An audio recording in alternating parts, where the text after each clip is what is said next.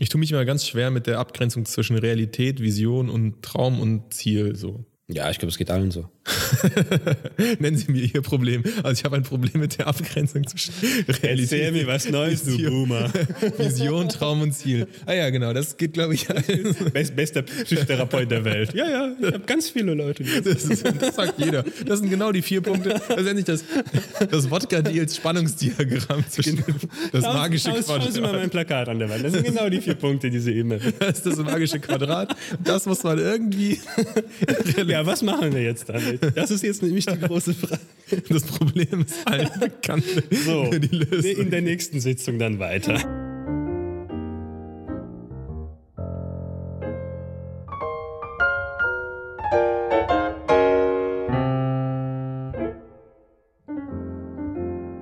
Ja. Dann, Sta- Stabiler Start auf jeden sehr Fall. guter Start. Hallo erstmal. Hallo Leute. Von früher. Willkommen bei der Kacke, bist du dumm. Was zählst du das jetzt weg? Das kann nur böse sein. Bei, bei der nächsten Folge, bei, bei der, der aktuellen nächsten Folge. Genau. Und wieder einmal dabei bei Wodka Deals. Man kann ja auch, wie heißt das bei der Ma- Machete Order oder sowas bei Star Wars, ne? Kann sich ja jeder seine eigene Reihenfolge für die Folgen machen. Echt? Kennst du Machete Order? Nee. Gibt es irgendwie so eine Star Wars Reihenfolge, dass man Star Wars nicht 1, 2, 3, beziehungsweise Also die sechs bis sechs- Hauptfilme. Genau, die alten sechs Hauptfilme. Dann kannst du die irgendwie, oh, jetzt, jetzt lass mich nicht lügen, in welcher Reihenfolge das ist, aber ich glaube vier, fünf, dann irgendwie eins, so ein bisschen und dann so hin und her geswitcht. Also, dass sie da mehr oder weniger chronologisch dann sind, oder was? Anti, ja, also nicht chronologisch wären sie ja in der Folge, in der sie sind, so antichronologisch, aber halt inhaltlich so ein bisschen als Rückblende, dann ist Episode 1 halt nicht. Okay. Und es gibt so Leute, die machen sich richtig Gedanken Mhm. darum. Also das Einzige, was ich dazu gelesen habe, war so eine Frage im Forum, wenn ihr Kinder habt, was ja bei mir jetzt der Fall ist, ist ja dann die große Frage, die Alten zuerst oder die Neuen zuerst. Weil chronologisch müsst ihr mit eins Mhm. Ja. anfangen, aber so nach Herstellungsdatum müsst ihr bei den Alten anfangen, was ist besser und so. Und da ist halt diese Machete Order mit dabei. Okay. Dass das dann. Warum heißt das so? Ja, wenn man es zerhackt. Machete. Machete. Machete. Machete. Machete.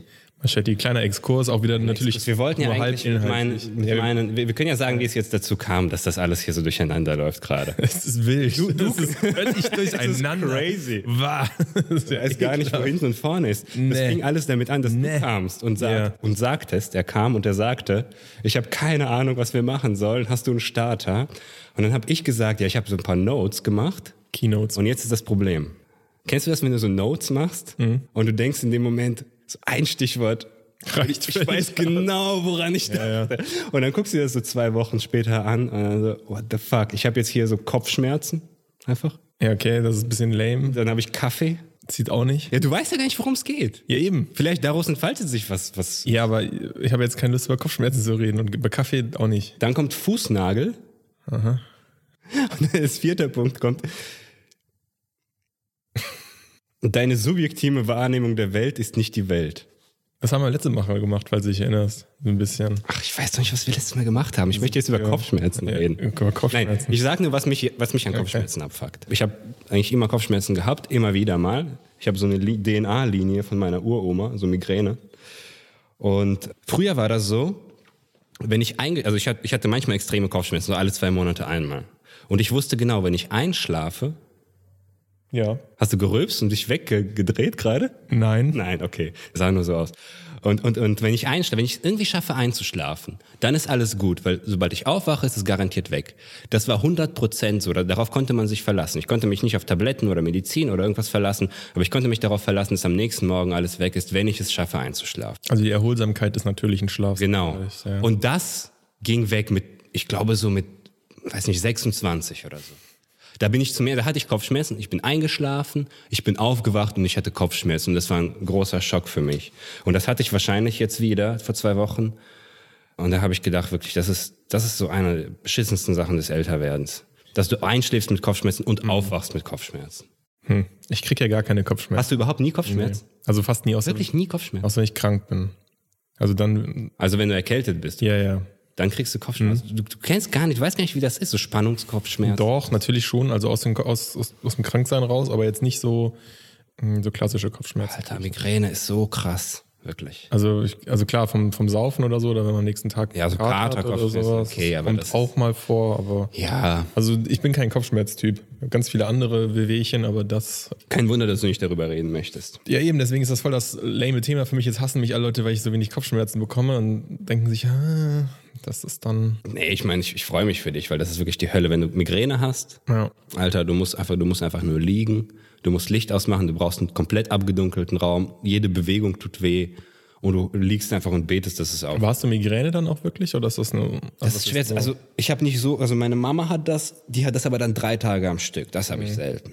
Aber ich glaube, so von den Symptomen ist das Migräne. Und das ist sehr, sehr selten, weil meistens hört das beim Mann auf. Also die Linie der Migräne unterbricht beim Mann. Die Frauen kriegen das vererbt, das ist normal. Und dass ein Mann das kriegt, ist so 10% Wahrscheinlichkeit. Hm. Bist du was Besonderes? Ich bin was Besonderes auf jeden Fall. ist doch schön. Nee, Migräne, aber ich bin dafür immer sehr erschöpft.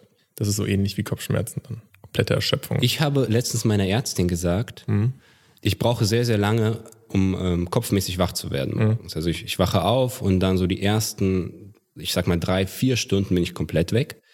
Und dann fängst du langsam an, so Vormittag, Mittag, fängst du langsam an, dann merke ich so, dass ich mein, dass mein Gehirn so langsam aufwacht. Das kann man auch wirklich ganz konkret belegen. Also ich kann einfach besser kombinieren, ich könnte Matheaufgaben besser lösen oder so. Das kann man, könnte man wirklich messen. Das habe ich schon in der Schule gemerkt. So ab dem, ab der zweiten großen Pause habe ich eigentlich angefangen zu denken. Dann kam die Performance. Genau, genau. Ging der Finger immer hoch. genau. Du weißt ja, wie das ja, so. Also, ich mich erinnern. Alle so, hey, was ist mit Max los? Also die ersten vier Stunden war gar Nein, nein, die, nichts. alle, alle haben gefragt, was ist mit Max los? Und du so, wartet, Wartet, bis- wartet, bis wartet, du fünf es steht. Und dann war immer Sport und hat Max die ganze Zeit gemeldet. Ich weiß, wie super Kompensation funktioniert. Hey. Ja. Und, und so richtig wacht's auf eigentlich abends. So um Ja. sieben, acht, da, da, da bin ich am besten drauf und, und kann auch am besten denken. Das ist aber krass, weil das, das habe ich bei mir auch festgestellt und ich glaube, das gilt für viele von uns und unseren Freunden so von früher. Wir sind brutale Nachtmenschen. Fast alle. Ja, und die Theorie meiner Ärztin dazu war direkt, mir würde irgendwas in der Niere fehlen, irgendein Stoff. Äh, oder in der Schilddrüse, ne? Ja, Schilddrüse. Ja, ja. Und dann hat die gesagt, ja, das müssen wir testen. Das ist ein Hat nichts gefunden, oder? Noch, also ich habe jetzt den Bluttest abgegeben, ich habe noch kein Ergebnis. Und dann habe ich so einen vollen Bluttest gemacht, weil ich habe dann auch erfahren, vor 30 darf ich einmal von der Krankenkasse bezahlt diesen Kompletttest machen. Und dann ab 30 darf ich das einmal alle fünf Jahre oder sogar alle drei Jahre irgendwie von der Krankenkasse erstattet kriegen. Und das ist das erste Mal, dass ich das überhaupt mache. Ich habe jetzt also Blut abgenommen bekommen, dann stell die fest, ob da irgendwas fehlt. Und äh, hoffentlich kriege ich dann irgendwas. Ich weiß gar nicht, ob man Aber das halte ich, das, ich glaube, das, also es ist ja inzwischen auch ähm, belegt, dass es einfach Morgens- und Nachtmenschen gibt. Das ist einfach so. Es gibt auch Leute, die sind Langschläfer und Kurzschläfer. Also das ist tatsächlich genetisch. Es gibt auch schnell äh, Zellen, die haben irgendwie. Keine ist das schon belegt? dass Ich das meine geht? schon, ja, ja, sehr, weil es gibt, ähm, also die Theorie, die letzte Theorie, die ich dazu mal gelesen habe, ist, dass das der, der Zellzyklus, ja, der Zellteilzyklus ist halt nicht bei allen gleich lang, sondern bei manchen halt ein bisschen länger und bei manchen Leuten ein bisschen kürzer und das wirkt sich dann auch darauf aus, was für eine Art und Typ man Mensch ist. Also wenn man halt eher den, den langen Zellzyklus Zyklus hat, dann, dann ist man halt eher so ein langsamerer und Nachtmensch. Und wenn man halt diesen etwas früher teilenden Zellzyklus hat, dann kann sich das auch dahingehend auswirken, dass man früh aufsteher ist. Ja. Ist vielleicht total wack shit, keine Ahnung. Also meinst du, wir sollten uns dann einfach damit abfinden? Einfach- Ich weiß es nicht, also ich habe das gleiche Problem wie du auch. Ey, morgens ist es bei mir so, kennst du diese eine Szene, wo äh, ich- das ist Neo aus der Matrix aufwacht? In dieser, ersten Film? ja, in dieser, in diesem Ei, ne, wo diese ganzen Menschen Dinge hängen in diesen Eiern drin und das so erste Mal, dass ne? so richtig Und aufwacht, dieses ja. Kabel, was so rausgezogen wird. Und wenn ich morgens aufstehe, ist das einfach so, als ob jemand, als ob jemand so einen riesigen Schlauch aus meinem Rücken zieht. Ich bin einfach total am Arsch teilweise. Also, ob ich jetzt neun Stunden geschlafen habe, elf, sieben, egal. Es gibt besser, schlechter. Ne? Genau, das, das ist das, was für mich gegen diese Theorie spricht. Dass es wirklich ab und zu Tage gibt, wo es wirklich leicht geht. Wo ich wirklich aus dem Bett komme. Ich, ich wache auf und ich stehe gerne auf. Das ist sehr selten. Vielleicht ein, ein von zehn oder ein von zwanzig Das ist schon ganz gut. morgen. Aber meistens ist es wirklich so. Und unsere Gesellschaft ist ja so ausgelegt, ich hatte jetzt sogar das Glück, einen Job zu haben, wo ich um 10 anfange. Mhm. Aber am besten wäre es wahrscheinlich von den kognitiven Fähigkeiten, wenn ich so von 14 bis Ja. 22 arbeiten würde oder so. Mir wäre sogar Nachtarbeiten am allerbesten. So von 7 Uhr abends bis 3 Uhr morgens. Ja, aber was ist mit diesen Theorien mit Sonnenlicht und so, dass du mit Sonnenlicht aufwachen musst? Und es gibt sogar diese Wecker, die das Sonnenlicht Ja, simulieren, hatte damit du auch. bist. Pff, Kack drauf. Ja, aber du könntest, du könntest ja dann so Dings werden. Also ich meine- Ja, ein geiler Job. Ja, okay, ich werde Security. in so einer Containerhalle oder so. Das wird, das wird, ganze Nacht. das wird meine Hypotheken abbezahlen. Ja, vor allem können wir Podcast aufnehmen da. Ja. Passiert doch nicht. Aber also ich weiß nicht, ich, ich kenne da viele, aber guck mal, das, also bei uns war es in der Schulzeit auch so, ich weiß nicht, wie du danach weitermachst im Studium oder so. Ich kenne so viele Leute, die mal bis um drei, vier Uhr nachts wach waren, weil einfach die Welt irgendwie nachts einfach geiler ist. Morgens sind die Leute auch mal so hektisch und machen ihren Scheiß und so und nachts ist es viel entspannter alles. also jetzt nicht nur auf Feiern und so bezogen, Nee, sondern einfach so normal. abhängen Ja, ja, ja. zusammen. Filme gucken, du guck, guck mal, Filme gucken ist doch viel geiler nachts als irgendwie morgens oder sowas. Du kannst Ja, generell ist nachts cooler. Ich bin auch, ich, ich weiß das auch wie bei dir, zum Beispiel beim Sport, ich bin stärker wenn, am Abend als am Morgen. So, ich kann morgens nicht zum Sport gehen, weil mir das nicht so viel bringt, weil mein Körper einfach noch so völlig am Arsch ist. Wenn ich aber so um 11 oder um 12 Uhr nachts gehe, ist es mit am besten. Aber ist der Trainingseffekt dann noch schlechter, nur weil du weniger Repetitionen schaffst morgens? Vielleicht ist das so, du Meinst, weil ich schaffst schwächer bin und Genau, du schaffst trotzdem, vielleicht ja. weniger Repetitionen, aber trotzdem ist das für den Körper die gleiche Das ist, ja, da- das, da- das, das ist jetzt natürlich dann Trainingslehre oder sowas, aber es gibt ja verschiedene Trainingsimpulse. Der eine ist halt muskulär und Hypertrophie und der andere ist halt ähm, neuronal und Muskelverbindung zum Kopf.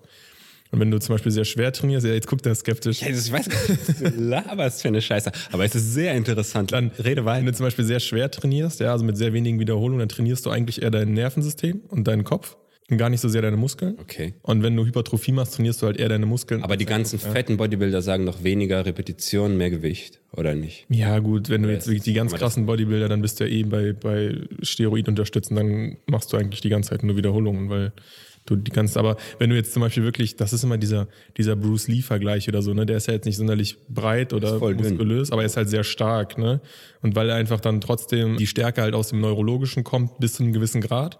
Und deswegen, wenn du zum Beispiel drei oder fünf Wiederholungen machst, dann kannst du auch nicht jeden Tag trainieren und so, weil dein ganzer Körper und dein ganzes neurologisches System das gar nicht schafft, sich in der Zeit wieder aufzuarbeiten. Also dein, deine Muskeln schaffen das vielleicht sogar in ein, zwei, drei Tagen, aber dein, dein Kopf und dein, deine Nerven schaffen das nicht. Die Verbindung wird dann komplett überlastet. Zumindest ist das so mein Stand. Und ähm, da gibt's unterschiedliche Sachen. Und morgens ist es wahrscheinlich auch einfach so, dass diese neurologische Verbindung zum Körper überhaupt nicht da ist, weil der Kopf ja nicht funktioniert. Und dann, dann bringt es ja auch nichts an Bei zu den Leuten, trainieren. bei denen es morgens. Ja, yeah, genau. Also zum Beispiel bei mir dann so. Ich glaube nicht, dass meine Muskeln per se viel schwächer sind. Auch klar, weil du nichts gegessen hast und irgendwie nicht hydriert bist oder so. Aber ich glaube einfach, weil mein Kopf auch überhaupt nicht bereit ist, dafür Das irgendwas heißt, zu du, tun. du erfährst die Tätigkeit auch anders. Ja, ja. Du betrachtest sie anders aus dem Kopf heraus und du kannst dich, vielleicht wenn man es platt sagen würde, das ist, es fällt dir schwerer, dich selbst dazu zu bringen, noch eine Wiederholung Genau. zu machen. Das ist so, wie wenn du super gestresst bist und mit deinem Kopf woanders bist. Du machst dann Sport oder du probierst dich auf Mathe zu konzentrieren oder du programmieren oder so und du wirst die ganze Zeit genägt oder sowas. Dann wirst du dich auch nicht konzentrieren können, weil dein, dein, dein Nervensystem so überlastet ist, dass du dich nicht konzentrieren kannst. Dann wirst du ja auch nicht sagen, ja, es ist aber besser für den Trainingseffekt, weil wenn ich nächstes Mal nicht genervt werde, dann. Ja, aber vielleicht trainierst du deine Willenskraft, indem du versuchst, dieser Ja, klar. diesem das- genervt werden zu widerstehen. Das, äh, das kommt auch, das ist auch so ein bisschen so, aber morgens ist das eigentlich Quatsch. Das ist eher so eine Sache, wenn du keinen Bock hast zu gehen und du gehst trotzdem, dann ist das vielleicht so, dass du dann einen positiven Effekt für dich mitnimmst. Aber wenn du einfach dann trainierst, wenn du scheiße bist oder dann was machst, wenn du kacke bist, das, das war beim Arbeiten zum Beispiel auch so. Ich musste ja auch dann irgendwann um neun anfangen. Du wusstest eigentlich auch, dass ich abends viel besser bin. Daher gibt's jetzt keinen, keinen wirklich positiven Trainingseffekt, konnte ich jetzt nicht feststellen, dass ich sage, ja, du machst das jetzt ein paar Mal, dann, dann läuft das. Das ist einfach so wieder der Natur für mich, dass das mich eher aufreibt, als dass mich das entwickelt. Sagen wir, wir haben das jetzt definitiv verstanden über uns, dass wir morgen so sind und abends Mhm. so sind und wir haben die Möglichkeit, wir haben alle finanziellen Mittel der Welt, einfach hypothetisch, und wir haben die Möglichkeit, Haben wir doch. Ja, jetzt spätestens jetzt. Spätestens bei dieser Episode. Äh, Und, und wir haben die Möglichkeit, unser Leben so zu gestalten, dass es perfekt abgestimmt ist. Weil dann müssen wir ja sagen, okay, wenn ich morgens in dem und dem Mhm. Zustand bin, müsste ich die und die Tätigkeit vollbringen, die in diesem Zustand am logischsten ist. Ja. Also du, du, du würdest ja dann nicht sagen, okay, dann liege ich einfach rum bis 19 Uhr. Du würdest sagen, ab 19 Uhr mache ich die Tätigkeiten, die mich kognitiv mehr fordern und davor kann ich halt Sachen machen. Ich meine, das hat, das hat ja auch mit, mit, mit, mit Arbeitsalltaggestaltung zu tun. Das wäre ja cool, wenn man sowas wirklich integrieren würde, so, so eine individuelle Art von Arbeitsalltag. aber was kommt doch? Also es wird ja immer mehr so. Ne? Also wenn du Homeoffice machst und kannst, das ist ja egal, wann du es machst. So. Hm. Die, die, das Problem ist natürlich das Eingeständnis, dass es so ist vielleicht und halt das Umsetzen, dass du Du das meinst wirklich- dein, dein individuelles oder die Gesellschaft? Beides, das beides, ja. Okay. Weil erstmal musst du die Möglichkeit haben. Die Sache ist ja, warum arbeiten wir alle zur selben Uhrzeit, damit du die Leute, die auch arbeiten, von denen du abhängig bist, auch in dem Moment am Platz sind, wenn du am Platz bist. Das ist ja der einzige Grund, warum alle gleichzeitig arbeiten. Ja, aber warum ist das wichtig, dass wir gleich, dass wir synchron kommunizieren? Nee, wenn ich jetzt zum Beispiel irgendwie einen Dienstleister habe und ähm, ich brauche die Ergebnisse jetzt von dem und bin jetzt auf der Arbeit, dann möchte ich den ja anrufen können und sagen können, ey, wie sieht's aus, bist du fertig oder nicht? Wenn der dann sagt, ich arbeite erst ab 22 Uhr, dann erreichst du den ja telefonisch zu deiner Arbeitszeit nie. Das heißt, Teamarbeit oder wenn dein Kollege nie da ist, so. Du müsstest eigentlich mit dem sprechen, aber der kommt immer erst abends, weil der nur Arbeitsarbeit. Ja gut, du wenn es, wenn, wenn, es solche, arbeiten. wenn es solche kon konkreten, verzahnten quasi Schnittmengen gibt, dann müsste man das beibehalten. Aber du kannst ja nicht sagen, dass der Arbeitsalltag generell so aufgebaut ist. Für viele Menschen ja schon, klar. Sogar eine ganz klassische Team- oder Behördenarbeit ist doch so. Du hast gewisse Arbeitsprozesse, die erfordern irgendwie, kon wenn du jetzt irgendwo zum Beispiel im ganz klassisch, du, du arbeitest doch in dem besten oder hast in dem besten Beruf dafür gearbeitet. Wenn du äh, in einem Shop bist, musst du doch zu der Uhrzeit da sein, wo die Öffnungszeiten sind und nicht erst ab um 10. Also wenn dein, dein Supermarkt hat von 8 Ja gut, das ist natürlich eine besondere Situation. 8 Du musst, auf, du kannst ja nicht um 10 Uhr abends dann kommen. ja, ja klar, also der Vertrieb ist ja sowieso eine besondere Situation, weil da bist du quasi vom, vom Chaos des reinkommenden Kunden abhängig. Ne? Das kannst du ja sowieso nicht Ja, planen. und von der Uhrzeit, die halt, die, von der ausgegangen wird, dass du da bist, ne? Und wenn du halt in jedem, in den fast den meisten Jobs heutzutage hast du ja Kunden in irgendeiner Form, ob du jetzt ein Dienstleister bist, der Kunden hat, also fast alle sprechen ja heutzutage von Kunden, ne? Und wenn du jetzt keinen Schichtbetrieb hast, dann hast du immer ja irgendwie diese Schnittmenge, dass du auch da sein musst, wenn jemand erwartet, dass du da bist, spätestens mal für einen Anruf. Das verschiebt sich heutzutage, denke ich schon. Weil ich meine, ich könnte ja trotzdem telefonieren. Okay, dann sagt halt jemand, ja, ich brauche halt um zwei Uhr mal ein Telefonat. Ich kann ja um zwei Uhr mal telefonieren, auch wenn ich keinen Bock habe, aber es wäre ja okay für mich. Aber es ist, glaube ich, noch nur so, ein, ja, so eine Entwicklung dahin. Das ist noch nicht so weit, dass das so ist. Auch mit dem Homeoffice haben ja auch viele Leute Probleme, weil die nicht genau wissen, ähm, was war das? Garage. Okay, Schnitt. ähm, weil viele Leute nicht wissen, ob die Leute dann da sind, ob die genug arbeiten, ob die zu Hause nur chillen. Ne? Das sind ja so viele, dein Chef will sehen, was du machst. So, ob du jetzt aber da sitzt und acht Stunden gar nichts machst oder ob du da sitzt und acht Stunden was machst, das kann er im Zweifel eh nicht beurteilen. Am Ende des Tages wirst du eh immer an den Arbeitsergebnissen gemessen und nicht an der Zeit, die du da bist. Also zumindest in den meisten Berufen. Es gibt auch Leute, die sitzen aber auch einfach sehr lange da rum, weil sie denken, dass es gut ankommt. Ne? Also es ist immer so, Ja, ja. so eine zweischneidige Geschichte, aber das, die, diese Entwicklung muss ja dahin gehen, weil wenn, wenn du feststellst, dass du abends am effektivsten bist oder am effizientesten vor allem, ne, dann musst du abends arbeiten. Alles andere ist doch Schwachsinn. Ja, oder bestimmte Arten von Aufgaben abends Ja. dann verrichten. Ja, dann gehst du halt morgens einkaufen, wenn es eh schon leer ist. Das ist ja das Geile, dass du dann effizient sein kannst, auch für dich. Alle anderen sind auf der Arbeit, du kannst einkaufen gehen, kannst äh, kochen, was auch immer, und dann abends arbeitest du halt. Das Problem ist halt nur, dann hast du wieder vielleicht eine Frau oder eine Freundin oder wen auch immer, die in einem klassischen Beruf arbeitet, die dann halt abends Freizeit hat und die dann halt nutzen möchte. Ne? Das ist ja auch immer so Gut, wenn eine du es Frage mit Lebensqualität. Privatleben noch vereinbaren möchtest, ist es sowieso. Dann wird es halt wieder kompliziert. komplizierter. Ne? Aber Deswegen- ich habe hier in meiner Artikelliste, ich speichere immer so, so also Artikel, die ich interessant finde. Der lacht er nur dreckig. Okay. Und zwar asynchrone Kommunikation. Der wahre Grund, warum ähm, Homeoffice-Arbeiter produktiver sind. Achso, ja, okay. Und, und, hier, ja. und hier wird behauptet, weil wir, ha- wir haben das gerade Ja. angesprochen, du musst halt immer da sein, falls was ist, dass du sofort eine Rückmeldung geben kannst. Und hier wird äh, halt behauptet, dass du gerade deswegen produktiv bist, weil du dir die Rückmeldung oder den Zeitpunkt der Rückmeldung selbst einteilen kannst. Weißt du, das ist wie wenn du eine WhatsApp-Message kriegst Ja. und äh, du hast nicht diese blauen Häkchen und du weißt, dass der andere nicht weiß, dass du es gelesen hast. ja. Ja, das ist irgendwie. Das ist auch so. Also, äh, oder gibt es da noch was zu der Geschichte? Nee, ne? Ja, du kann kannst, ich kann dich ja später weiter. Genau. Ähm, das ist auch so, weil ich habe ja auch ein paar Mal Homeoffice oder so gemacht. Der Vorteil, wenn du nicht immer angesprochen werden kannst, ist halt auch so, dass du nicht immer angesprochen werden kannst. Anrufen werden nicht die Leute vor allem, wenn es wichtig ist und nicht wegen Belanglosigkeiten. Ne? Genau. So, da, das hilft schon. Und das ist aber auch so ein Arbeitszeitmodell von, von irgendwelchen ja, innovativen Leuten, die denken, es gibt vielleicht auch eine Möglichkeit, weniger als 40 Stunden die Woche zu arbeiten. Die haben so E-Mail-Zeiten zum Beispiel. Also die sind jetzt nicht immer im E-Mail-Postfach, sondern die sagen, okay, alle zwei Stunden checke ich meine E-Mails. So, das reicht ja eigentlich auch aus, weil sonst ruft halt jemand an, ne? Ein Notfall. Oder alle 15 Minuten. Oder rufst halt gar nicht an, ne? ähm, Oder lässt gar keine Anrufe durch und nur dann checkst du. Also ich habe das mal ausprobiert, aber dann wirst du halt auch direkt komisch angeguckt, ne, wenn du deine E-Mails nicht direkt liest. So diese, dieses ineffiziente Hypertrading, wenn ich das früher, so hieß das, glaube ich, bei Pentium, ne? Wenn du angefangen hast, mehrere Prozesse gleichzeitig zu machen. Es hieß irgendwie früher dann mal Hypertrading. Das ist eigentlich gar nicht gut für den Menschen, das funktioniert auch nicht gut. Das ist, steht auch in diesem Buch, wo ich, was ich letztes Mal schon mal angerissen habe, mit diesen zwei Systemen. Ne? Diese, dieses Multitasking auf verschiedene Prozesse, zum Beispiel E-Mails lesen und irgendwas bearbeiten, zieht dich aus beidem raus und Ja, macht ja, dich schwächer. Multitasking sowieso nicht. Und meine Behauptung ist, dass es viel weniger Situationen im Arbeitsalltag gibt, die diese synchrone Rückmeldung erfordern, als wir vielleicht glauben. Ne? Das ist, das ist reine. Wir sagen das so und es gibt Ja. natürlich die Momente, wo es wirklich darauf ankommt, dass du jetzt eine Rückmeldung gibst.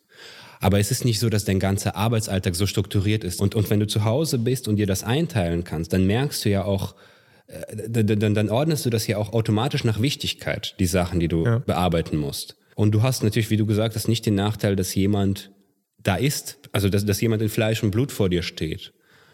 Und Ja. du hast nicht das Gefühl, dass du sofort Feedback geben musst. Weil das ist ja eh so eine Geschichte heutzutage mit diesen E-Mails, ne? Die Leute, die Leute irgendwie den Arbeitsalltag von vor, weiß ich nicht, 20, 25 Jahren mit heute vergleichen und sagen, ja, warum sind die Leute alle so gestresst? Du bist ja permanent, wirst du irgendwie zugeschissen von jemandem mit seinen Sachen, weil du es ja einfach easy peasy weiterleiten kannst, ne? Früher hättest du vielleicht einen Brief schreiben müssen, hättest anrufen müssen, hättest vielleicht einen Fax geschrieben. Das sind alles umständige Prozesswege. Heutzutage heißt es so, ja, vor allem wenn du irgendwie ein Dienstleister bist oder jemand, der etwas für jemand anderen tut, wo ganz klar ist, dass der deine Zeit im Prinzip gekauft hat, ne? wenn es ein Auftraggeber-Auftragnehmer-Verhältnis gibt. Ja, ich schicke Ihnen das mal durch, können Sie sich das ja mal angucken. So, ja, nö, eigentlich jetzt gerade nicht. Vielleicht morgen oder so. Ja, äh, aber wäre wär mir jetzt schon wichtig, ne? Dann rufen die halt an. So, dann bist du ja raus aus deinem Prozess, ne? Das ist ja eh meine Lieblingsfrage immer gewesen. Die rufen nicht an und dann sagen die, passt es gerade? So, oder ja, natürlich passt es jetzt gerade, weil jetzt bin ich ja eh schon raus aus meinem eigentlichen Prozess, wenn sie mich gerade angerufen haben. Weißt du? Ah, ja, ja. Ich Das ist so, das ist eine Andererseits habe ich das auch. Ich sag das auch. Ja, das, das sagen wir auch immer. Ja. Das ist schwierig zu sagen. Aber Aber es ist ja, wie du sagst, es ist eine gesellschaftliche Geflogenheit, die sich eingearbeitet hat, wo, wo, wo man es selber auch macht und man kriegt das. Aber eigentlich bringt das niemandem was. ja, und das kommt auch auf den Charakter an. Bei diesen, gerade bei diesen Anrufen. Es gibt einfach Menschen, die, die haben so ein Gespür dafür, dass das Telefonat eigentlich etwas ist. Also spätestens jetzt in unserer jetzigen Gesellschaft, wo es tausend Wege gibt, jemanden zu kontaktieren, dass das Telefonat eigentlich schon eine bestimmte Dringlichkeit beinhaltet. Ja, auf jeden die, Fall. die Form des Telefonats an sich sagt schon darüber, was darüber aus. Aber es gibt halt Menschen, die das einfach noch nicht drin haben in ihrem System Mhm. und rufen einfach wegen jedem Scheiß an. Ja, da gibt's ja beides, ne? Aber ich kann natürlich auch durch die, ich kann da durch diese Dringlichkeit suggerieren oder ich kann halt einfach sagen, ich nutze dieses Mittel, weil es nicht mehr so viele Leute nutzen, um mich in der Queue nach vorne zu arbeiten.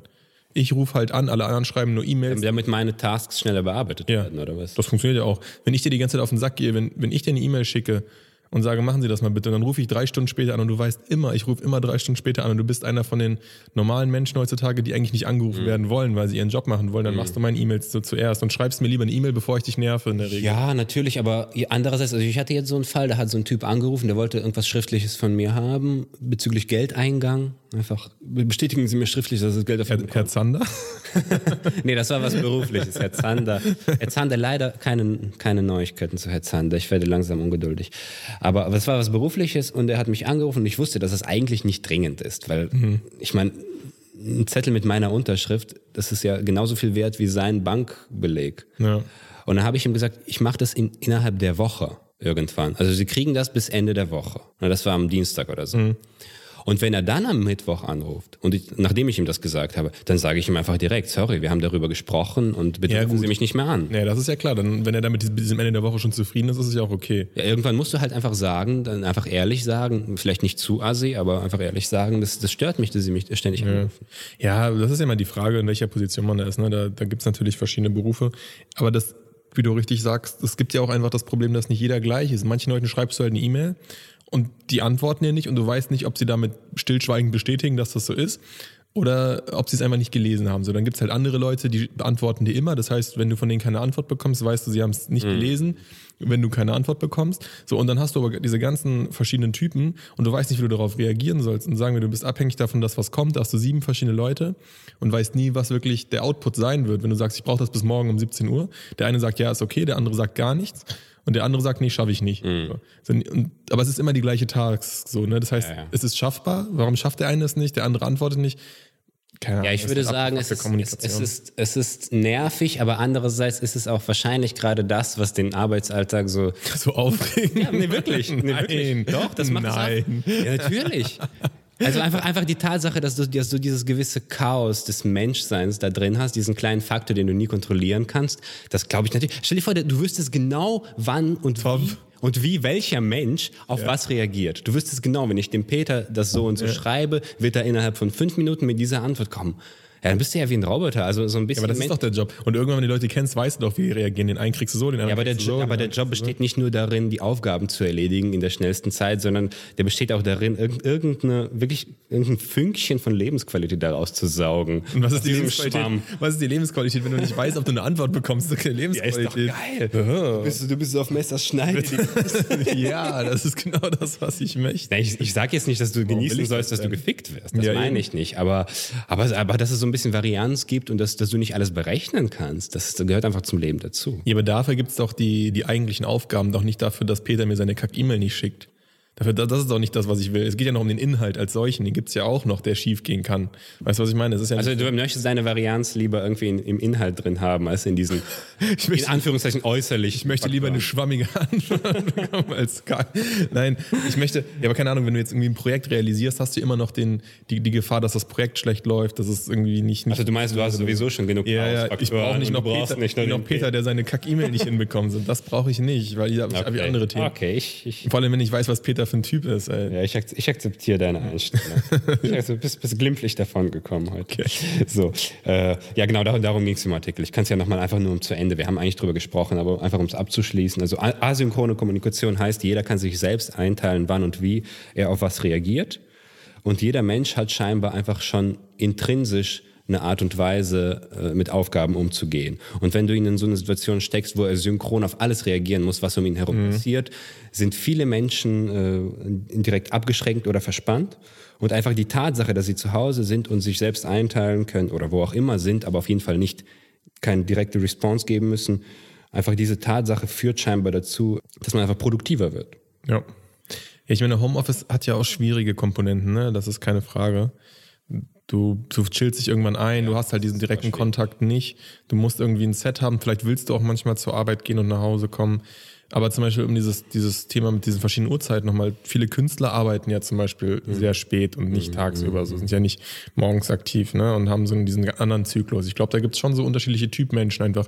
Dieser klassische Typ, äh, 0815, ich will zur Arbeit gehen, fertig machen und nach Hause fahren. Der braucht auch diese, diese, diese Ordnung, der braucht das dahin zu fahren, der braucht auch, dass es morgens anfängt, dass es um 18 Ja, ja. Uhr oder so vorbei ist. Es kommt auf den Charakter, genauso wie bei der Schule. Äh, Ja, ja. Jeder, jeder Mensch hat ein anderes System, in dem er aufblüht. Und es gibt natürlich Menschen, die Manche nach der vierten Stunde. Ja, es gibt natürlich Menschen wie mich, die nach der vierten Stunde erst ihre wahre Genialität zeigen. Und es gibt Leute, die in diesem typischen 40-Stunden-Arbeitsalltag einfach aufgehen. Natürlich, das möchte ich gar nicht bestreiten. Ich sage nur, dass es da mehr Vielfalt geben müsste. Ja, die gibt es ja. Du musst dich halt nur trauen, sie irgendwie auch zu leben oder leben zu können. Also mh, kommt ja auf dein, dein Berufsbild, deine Berufswahl und wie du dein Leben leben willst. Wenn du sagst, ich will selbstständig werden, kannst du ja arbeiten, wann du willst. Wir hatten ja zum Beispiel, ähm, wo ich gearbeitet habe, ein Übersetzungsbüro in, in den USA. Und da war halt immer das Geile, dass die natürlich durch die Zeitverschiebung immer nachts gearbeitet haben. Das heißt, du hast de facto einen Tag dadurch gewonnen. Ja, ja, das, das ist generell, also diese Beispiele gibt es ganz oft in der globalisierten Welt, dass man quasi so ein, so ein 24-Stunden-Office da einfach dadurch hat, dass die, Genau. dass, dass die Büros überall auf der Welt liegen. Und genau- Chinesen arbeiten, wenn wir pennen. Einfach. Und genauso kann es selbstständ, als Selbstständiger natürlich klasse sein, wenn, wenn du, wenn die, du immer sagst, ja, ich fange eh erst um 18 Uhr an zu arbeiten, schicken sie es mir, wenn sie fertig sind. Ist doch für die, die einen 0815-Job haben, in Anführungszeichen super. Wenn die jetzt richtig Druck bekommen, können die sagen, ja, okay, ich schick's dir bis um 6, dann machst du es bis morgen früh fertig, dann hast du wieder einen gechillten Tag am nächsten Tag. Der hat um 8 Uhr da liegen, kann damit weiterarbeiten und wenn es ihm da irgendwas nicht passt, hat er den ganzen Tag Zeit, es zu bearbeiten, kannst wieder abends rausschicken. Also es gibt da, glaube ich, schon für jeden seinen Spot. Das muss nur so ein bisschen, ja, auch akzeptiert werden und halt je nach Branche. Aber du meinst, das geht schon in die Richtung. Ja, klar, also die, die Arbeitswelt verändert sich und diese ganzen roboterhaften Jobs werden ja eh sich so ein bisschen wegrationalisieren. Und dann geht's wirklich immer nur noch darum, die Leute, die vielleicht nicht diese Roboter sind, sondern ein bisschen freier sind, zu bekommen. Und denen musst du halt diese Freiheiten bieten. Letztendlich ist unsere Welt so eff- effizienzmaximierend, dass das ein Faktor ist, der immer wichtiger wird. Also wie maximiere ich die, den Output meines Arbeitnehmers und auch sein Gefühl damit glücklich zu sein. Und wenn ich dich jetzt immer dazu zwinge, um 8 Uhr anzufangen und du um 8 Uhr aber voll die Scheiße machst, dann brauche ich dich ja nicht dahin zu zwingen. Also. Und wenn ich jetzt ein Unternehmen hätte, wäre es völlig Latte, wann du arbeiten würdest, solange es irgendwie funktioniert. Ist mir doch egal, wann du das machst und wie du das machst und wo du dabei bist. Ist aber unsere Einstellung und nicht äh, die von unseren Vätern oder Großvätern. Ja, nicht unbedingt. Und das, dann gibt es natürlich noch solche Jobs wie Retail, wo du einfach, wie du schon gesagt hast, durch die Öffnungszeiten gezwungen bist, hier zu sein. und das ist auch so eine Sache, die mich persönlich einfach immer genervt hat, weil der Output an Arbeit war oft in 30 Minuten zu bewältigen, den ich hier hatte.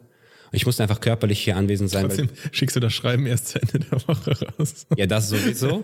Also, nee, nee Moment, ich habe super Argumente dafür, warum man, warum man seine Aufgaben bis, zum, bis zur letzten Sekunde aufschieben sollte. Aber darum geht's jetzt nicht. Trotzdem war ich, äh, also ne, es gibt Tage, der, der Arbeitsoutput, ich muss ein paar Rechnungen schreiben, keine Ahnung, muss ein paar E-Mails beantworten, in einer halben Stunde erledigt, aber ich bin einfach gezwungen, körperlich hier mhm. zu sein. Und dann kannst du natürlich sagen, ja, okay, dann mach einfach dein Ding, während du hier bist und zwei Kunden reinkommen, aber irgendwie so leicht ist es dann doch nicht, weil du bist hier, du hast deine Kollegen, irgendwas passiert dann doch immer, ja. auch wenn es nicht dein Output ist. Du hast eine Hose an. Genau, du hast eine Hose an, du, du, du fühlst dich, du bist einfach in einem bestimmten Ambiente gerade. Ja. Und das alleine stört dich ähm, schon dabei, irgendwas Eigenes zu machen. Und du fühlst dich ja auch irgendwie ein bisschen, also zumindest ich, wenn ich jetzt was komplett anderes mache hier, dann fühle ich mich so ein bisschen falsch. Bisschen schlecht. So, so, so ein Anflug an irgendwie Un Unehrlichkeit, genau, habe ich dann. Äh, und dann habe ich im Endeffekt das Gefühl, dass die meiste Zeit einfach verlorene Zeit ist. Ich bin hier, ich kann nicht wirklich was Produktives machen außerhalb von, von, dieser, mhm. von dieser Atmosphäre, die hier herrscht. Und ich habe meinen Arbeitsoutput in einer halben Stunde bewältigt. Und das ist einfach eine schlechte Kombination für mich. Aber das ist ja für mich auch immer die Frage und die, die Frage, die sich mir jetzt stellt. Jetzt wird es nämlich Meta. Jetzt verlassen wir mal diese, diese, diese läppische Erstebene, sondern gehen in die Meta-Ebene. Was würdest du denn tun, wenn du könntest? Sagen wir mal, du würdest das gleiche Gehalt für die halbe Stunde Arbeit bekommen. genau, also genau. Also das ist nämlich die eigentliche Frage. Die eigentliche Frage ist nicht, bist du hier und hast das Gefühl, nichts anderes tun zu können, sondern was würdest du tun, wenn du könntest? Also meinst du, ich müsste Jetzt wirklich, wirklich durch, nur die halbe Stunde. Lass uns mal durch. Sagen wir, du müsstest eine halbe Stunde am Tag effektiv arbeiten, würdest dein Gehalt hier bekommen, hast ja offensichtlich. Ich würde hier hinkommen, halbe Stunde arbeiten, dann nach Hause gehen. Was, was dann, auch immer tun. Was dann anders wäre oder inwiefern ich dann Was würdest du tun? Naja gut, jetzt bin ich in der Situation, wo ich wahrscheinlich mit meinem Sohn irgendwie Zeit verbringen okay. will. Aber dann würdest du nicht arbeiten in dem klassischen Sinne. Nicht in dem klassischen Sinne, nee. Ich würde aber, aber ich würde meine Zeit investieren, so dass es mir sinnvoll erscheint. Das ist ja. ja auch schon was Wichtiges. Aber gut, aber das hat jetzt damit zu tun, dass es meinen Sohn gibt. Sagen wir, es gibt meinen Sohn nicht. Ist, ist ja legitim, erstmal zu sagen, du würdest mehr Zeit mit der Familie verbringen im ersten Moment. Ja. Das wäre das dann so. Oder würdest du auch sagen, irgendwelche Produkte? Jetzt, jetzt in, in, in, dem Zustand, in dem ich jetzt bin, definitiv würde ich ja. einen Großteil der Zeit wahrscheinlich mit meinem Sohn verbringen, aber ähm, auch nicht nur. Also ich habe einen ganz großen Backlog an Sachen, die ich machen möchte. Ich kann nicht 100% sagen, dass ich organisch anfangen würde. Aber ich würde schon anfangen, was zu machen. Weil wenn es diese Zeiten gibt, wenn ich, wenn ich irgendwie eine sieben Tage frei habe und wir fahren nicht weg, dann liege ich vielleicht anderthalb Tage faul rum und gucke Filme und dann habe ich das Gefühl, was machen zu müssen. Aber das wähle ich dann nicht aus. Das passiert mhm. relativ organisch. Das ist echt, das ist echt eine schwere Frage. Also vor allem ist es schwer, die aus, diesem, aus dieser Situation jetzt heraus zu beantworten, weil das, glaube ich, so eine Frage, da musst du drinstecken und gucken, Du kannst es ja nicht analysieren, wie du dich für etwas entscheidest. Also ich stecke ja gerade in dieser Phase und ich merke das bei mir auch. Bei mir ist es schon schwierig, weil man irgendwie auch rausfinden muss, was will man mit dieser Zeit machen. Und klar, du, du lebst natürlich in diesem Konstrukt wo das, was jetzt dieser Idealfall wäre, dass du eine halbe Stunde irgendwie zur Arbeit gehst und damit deinen Lebensunterhalt finanzieren kannst, das ist de facto nicht der Fall. Das heißt, du musst ja schon irgendeiner Arbeit nachgehen, allein um dich zu refinanzieren. Hm. Dieses, diesen Zwang hat ja dann doch irgendwie jeder und das ist halt der Zwang, in dem jeder steckt. So die Frage, kannst du diesen Zwang mit etwas verbinden, was in irgendeinen anderen Drang in dir befriedigt oder dich irgendwie glücklich macht oder wo du sagst, ey, das ist eigentlich ein Projekt, das würde ich sonst sogar anfangen, wenn ich könnte, wenn ich die Zeit hätte, mache ich aber nie und jetzt kann ich es sogar beruflich machen. Das ist wahrscheinlich die Idealvorstellung dann, weil du dann halt zwei Fliegen mit einer Klappe sozusagen schlägst. So die Frage, ob du das hinbekommst. Also ob du das hinbekommst, in diese Situation zu kommen, dass ja, du es beruflich machen Und ob das dann funktioniert. Ne? Also ich will jetzt nicht komplett diesen Fass, das Fass aufmachen von wegen, ja, was ist der Sinn des Lebens und wo, wo soll es hingehen. Aber dann sich zu überlegen, ja, das ist nicht geil, aber was ist die, die geilere Alternative und wie komme ich dahin? Ja, aber wir müssen dieses Fass ein bisschen schon aufmachen. Ja, einfach, einfach, Mach es auf. Komm, nee, einfach, einfach, einfach, wenn du schon sagst, ja. was dich glücklich macht, dann muss man sich ja die Frage stellen, woher weißt du, was dich glücklich macht? Ja. Das ist ja schon die erste Frage. Das ist ja jetzt nicht so, dass du eine Liste hast von, von eins bis zehn von Sachen, die dich mehr oder weniger glücklich machen. Und oft stößt du völlig unerwartet auf etwas, wovon du dann später erfährst, dass es dich in irgendeiner Weise erfüllt hat. Deswegen, das ist alles noch viel komplexer und äh es ist eine super komplexe Frage. Die Frage ist eher, um sie ein bisschen runterzubrechen, wie geht man damit mit all dem, was man für sich selber dann weiß und in dieser Arbeitswelt halt irgendwie damit auf. Ne? Also kannst du, wenn du sagst, ich bin eigentlich ein Nachtmensch, ich habe eigentlich Bock, meine eigenen Projekte zu machen, eigentlich würde ich aber am liebsten mehr Zeit mit meinem Sohn verbringen, kannst du dann glücklich werden, wenn ich dich irgendwo acht Stunden oder zehn Stunden hinsetze und dich irgendein Projekt machen lasse? Ist das möglich? Oder brauchst du nicht als Mensch, Nee, so, so, so wie du den Fall konkret geschildert hast, würde ich sagen, es ist nicht möglich. Wenn ich ein Mensch bin, der dadurch erfüllt ist, dass er den ganzen Tag mit seinem Sohn spielt und das Finanzielle regelt sich irgendwie, an das muss er gar nicht denken und er braucht nichts, dann kann ich schon sagen, das ist, das ist dann deine Bestimmung oder das, ist, das ist das, was dich erfüllt macht. Du brauchst nichts anderes. Du brauchst keinen großen Traum oder kein großes Ziel. Wenn du hundertprozentig dir selbst gegenüber authentisch sagen kannst, das macht mich glücklich und du bist nicht gezwungen, aus irgendeinem finanziellen Grund was anderes zu machen, dann würde ich sagen, mach das.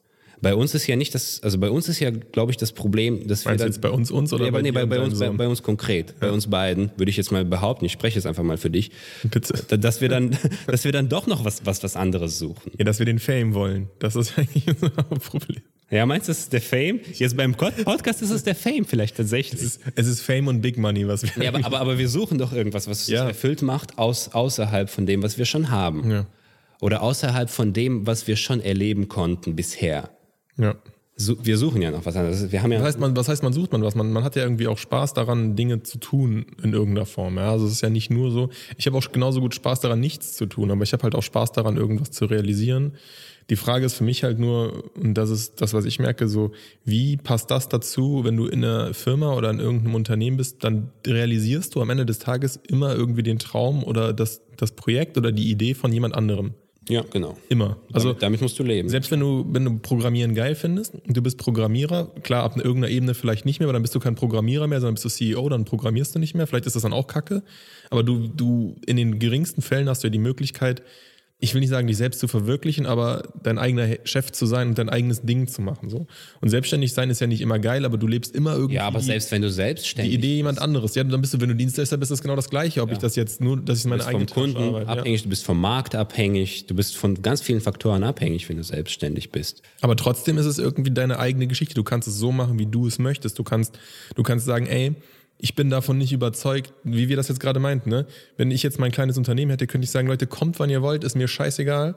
Und wenn du von 4 Uhr nachts bis 4 Uhr morgens arbeiten willst, I don't give a shit. Hauptsache, ich krieg die Sachen bis Freitag. So, oder Hauptsache, du kriegst deine Ja, aber, aber wenn du dann merken würdest, du kriegst nicht die Ergebnisse, die du haben willst, was würdest du machen? Würdest du einfach die. Dann würde ich ihn zusammenscheißen. Würdest, ja, aber da- weil das, ist- das ist jetzt eine wichtige Frage. Würdest du das Personal ersetzen oder würdest du bestimmte Grenzen ziehen?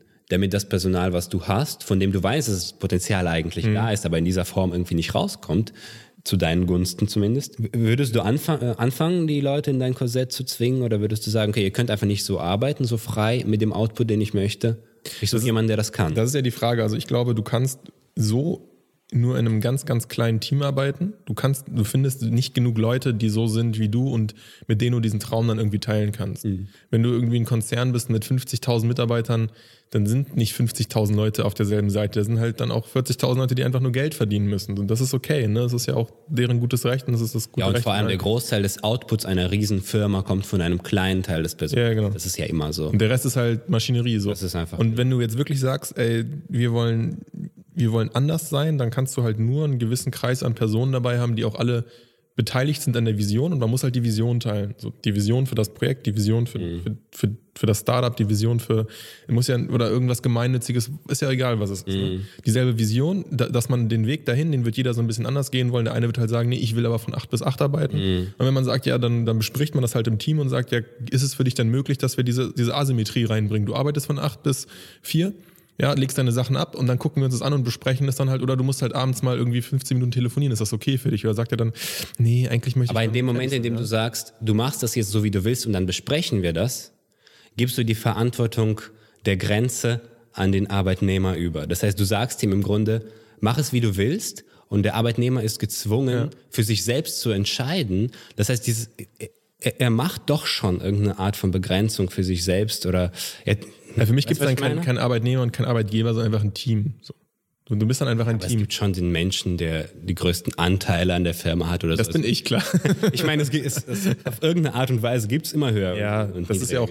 Aber, aber trotzdem ist die, diese, die, ich glaube, die Organisation von der Arbeit wird sich eher wieder in so eine Richtung Teamorientierung entwickeln und nicht mehr in dieses, dieses klassische unternehmerische, ja, ich bin der Chef und eigentlich könnte ich die. Aufgaben selber machen, sondern ich hole mir einen, Jüngeren, der meine Aufgaben macht, der steigt dann auf, dann ist der wieder Chef und dann macht der wieder die. So, sondern es ist eher so ein Team. Du kannst ja auch zum Beispiel im Team, äh, in Zukunft wird das meines Erachtens noch so sein, Hierarchie kommt nicht durch Alter, Hierarchie kommt nicht durch, durch Berufszugehörigkeit oder so, sondern Hierarchie kommt durch Erfahrung, durch Intelligenz, durch Kreativität, durch das, was halt in dieser Und vor allem Phase die, die, gefordert die ist. Akzeptanz der Tatsache, dass, Genau. dass deine Hierarchie in einem bestimmten Feld nichts über deine Hierarchie als Person der anderen Person gegenüber aussagt. Das ist eine ganz, ganz wichtige Sache, weil bisher wurde Hierarchie sehr, sehr, sehr stark gleichgesetzt mit dem Menschen als Ganzes. Ja. Ich bin in einem bestimmten Feld besser als du. Und weil da dieses Feld jetzt zählt, ist es egal, dass es tausend andere Felder Genau. gibt, wo du besser bist. Ne? Jetzt, das, das wird immer mehr eingesehen. Aber es ist trotzdem, finde ich, eine schwierige Gratwanderung für große Unternehmen zwischen dieser, das ist ja im Grunde das, die Frage links und rechts, so, so große Kontrolle und so rigide Grenzen ist- oder komplette Freiheit. Das sind so die, die beiden Extreme. Und, und es ist, es, es geht Das ist für große Unternehmen nicht hand- handhabbar einfach, ganz Ja, klar. Aber ich glaube einfach, dass diese, diese Riesenunternehmen auch einfach nicht handhabbar sind in ihrer, in ihrer ab Vollständigkeit. einer bestimmten Größe es funktionieren nicht. Aber, aber um mal ein krasses Beispiel von Freiheit zu bringen, zumindest wird es so äh, erzählt, ich weiß nicht, ob es wirklich so ist und ich kenne niemanden, der da arbeitet, aber bei Valve, also bei, der- bei der Firma, die jetzt Mhm. Steam und Half-Life und diese ganzen Sachen gemacht hat, vor allem Steam in letzter Zeit. Half-Life 3 kommt bald, hier habt ihr es zuerst Nee, Half-Life Dings, wie heißt das? Keine Ahnung, dieses Half-Life. VR, scheiße. Ja, ja. Nee, aber auf jeden Fall, weiß nicht, ob du es gelesen hast, die haben ja so, einen- so einen Arbeitsalltag, ähm, der ganz anders ist als bei anderen Firmen. Und zwar, es gibt Entwickler und jeder Entwickler arbeitet an dem, worauf er gerade Bock hat. Also es gibt so ein Projekt, so ein Videospiel oder ein Engine entwickelt, da arbeiten zehn Leute dran. Sobald einer von den zehn das Gefühl hat, ich habe eigentlich keinen Bock da drauf, ich kann nicht mehr so viel beitragen, ich brenne nicht dafür, geht er zu irgendeinem anderen Projekt und er kann völlig frei entscheiden, wann, aus welchem Grund er wohin geht innerhalb der Firma. Das heißt, du kannst, könntest theoretisch jeden Tag dein Projekt wechseln. Ja. Du willst es nicht machen, weil du selbst ja auch einen gewissen Anspruch hast und dich einarbeiten möchtest. Aber im Grunde gibt die Firma in diesem Fall eine extreme Freiheit. Die sagt fast buchstäblich, macht was ihr wollt. Ja. Und es kann natürlich sein, dass alle zehn weggehen. Dann ist das Projekt einfach weg. Fertig. Die Firma sagt nicht, okay, das muss jetzt rauskommen. äh, Irgendwie, wenn es weniger als fünf sind, dann bleiben die restlichen. Sondern Ja, auch kannst, geil, wenn du dann einfach. Genau so. Der sechste geht gerade an der anderen. Also, du, Arschloch, du hast es da reingeritten. bin, ich, bin ich der Nächste. Aber das, das fand ich faszinierend. Ich weiß nicht, ob es wirklich, also ich kann es mir kaum vorstellen, dass es wirklich zu 100 Prozent so durchgezogen wird. Aber einfach diese Idee, äh, du lässt die Projekte, du überlässt die Projekte quasi der natürlichen, sagen wir fa- fast schon Evolution oder so, so, so eine Art einfach natürliche, wie sagt man, Natural Selection, so weißt du, so. Das, das worauf kei- äh, keiner Bock hat, wird einfach nicht überleben. Und es wird nur das überleben, wofür die meisten brennen.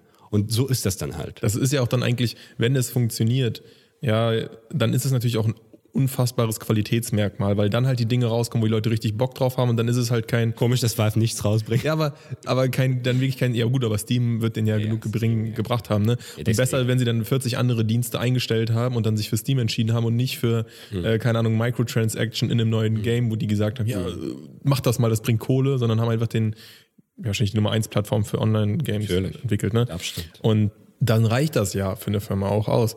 Und ich glaube, das ist natürlich schon ein Qualitätsmerkmal. Da ist du natürlich aber auch in einem, bist auch in einem dünnen Bereich zwischen Kunst und Mainstream, ne? Weil die offensichtlich die Schnittmenge gefunden haben, wo sie Leute haben, die beides können. Aber du hast natürlich auch manchmal bei Filmen hast du das ja diese Kritikerlieblinge, ne? Hammerfilm, super Bewertung, kein Schwanz guckt ihn. Das heißt, wenn du jetzt sagen würdest, du würdest dasselbe auf, auf irgendwie Filme transportieren, dann bringst du vielleicht 20 Oscar-Gewinner raus, gehst aber als Studio trotzdem irgendwie Ja, aber die Jahre Frage, also, pleite, also ne? in, in, dem, in dem konkreten Bereich ist die Frage, wie würde das Filmen überhaupt aussehen? Ne, die Leute gucken. Kannst ja nicht. Doch, du hast, du hast zum Beispiel ein Team aus, aus, aus ähm, Schreibern, aus, aus Regisseuren, aus Umsetzenden. Also du hast, du hast einfach so eine große Kollaboration Genau. und viele Leute machen viel Zeug. Arbeiten halt an einem Film, arbeiten am Skript, äh, probieren sich, wie man das umsetzen könnte, überlegen sich irgendwelche Schauspieler und sagen sie, hey, ganz ehrlich, das Skript taugt nicht für 90 Minuten oder für 120. Wir, wir lassen das Projekt sterben, sondern gehen alle wieder zu dem geilsten Film. Ja, ja, aber, aber spätestens dann, wenn du sagst, okay, ich möchte das filmen und du stellst Schauspieler ein, dann haben ja zumindest die Schauspieler eine gewisse Verantwortung. Du kannst ja dann nicht sagen, wenn du den Film abgefilmt hast und es fehlt nur noch die finale Szene als Schauspieler, Ja, aber wenn es kacke ist, dann sagst du, das ist Kacke. Zum Beispiel, wenn, wie heißt die Emma Clark oder wie heißt die, diese Emilia Clark so. äh, bei Game of Thrones. Wenn ihr einfach sagt, ja, das war eine geile Serie, aber dieses Finale ist so beschissen, ich gehe einfach. Ja. Und hat der, der wohl wahrscheinlich besser funktioniert dann. Und, und vielleicht äh, wollte sie das sogar, aber sie hat eine gewisse Verantwortung und sie hat auch, sie ist, sie ist geknebelt in irgendeinem Vertrag, sie kann das gar nicht. Ja. Also Schauspieler machen ja oft Sachen, auf die die keinen Bock haben, sehr, sehr oft. Ja, aber vielleicht funktioniert es ja auch deswegen dann bei Valve oder so besser, weil man wirklich sagen würde, gut, wir haben ein Team und das ist, glaube ich, dann die, die Essenz, die du haben musst und die, die, die das Team wirklich auch ausmachen würde. Wenn du nicht nur Kunstschaffende hast, sondern auch Leute, die ein überragendes Auge für, für Motivation und für, für auch nicht Mainstreamigkeit, aber für Verkäuflichkeit haben. Und wenn der natürlich die ganze Zeit brennt für das Projekt und die anderen Leute irgendwie motiviert und anschiebt und die anderen deswegen auch weiter für das Projekt brennen, dann wird es ja trotzdem funktionieren. Also du kannst jetzt Genau. zum Beispiel nicht nur zehn Coder haben, die alle den perfekten Code schreiben wollen, weil dann coden die sich zu Tode und dann kommt nie was bei raus. Genau, ich glaube, das ist der springende Punkt. Du musst eine perfekte Team Genau, genau. Du, du, du bist, die Verantwortung, die richtigen Leute einzustellen, ist tausendmal größer.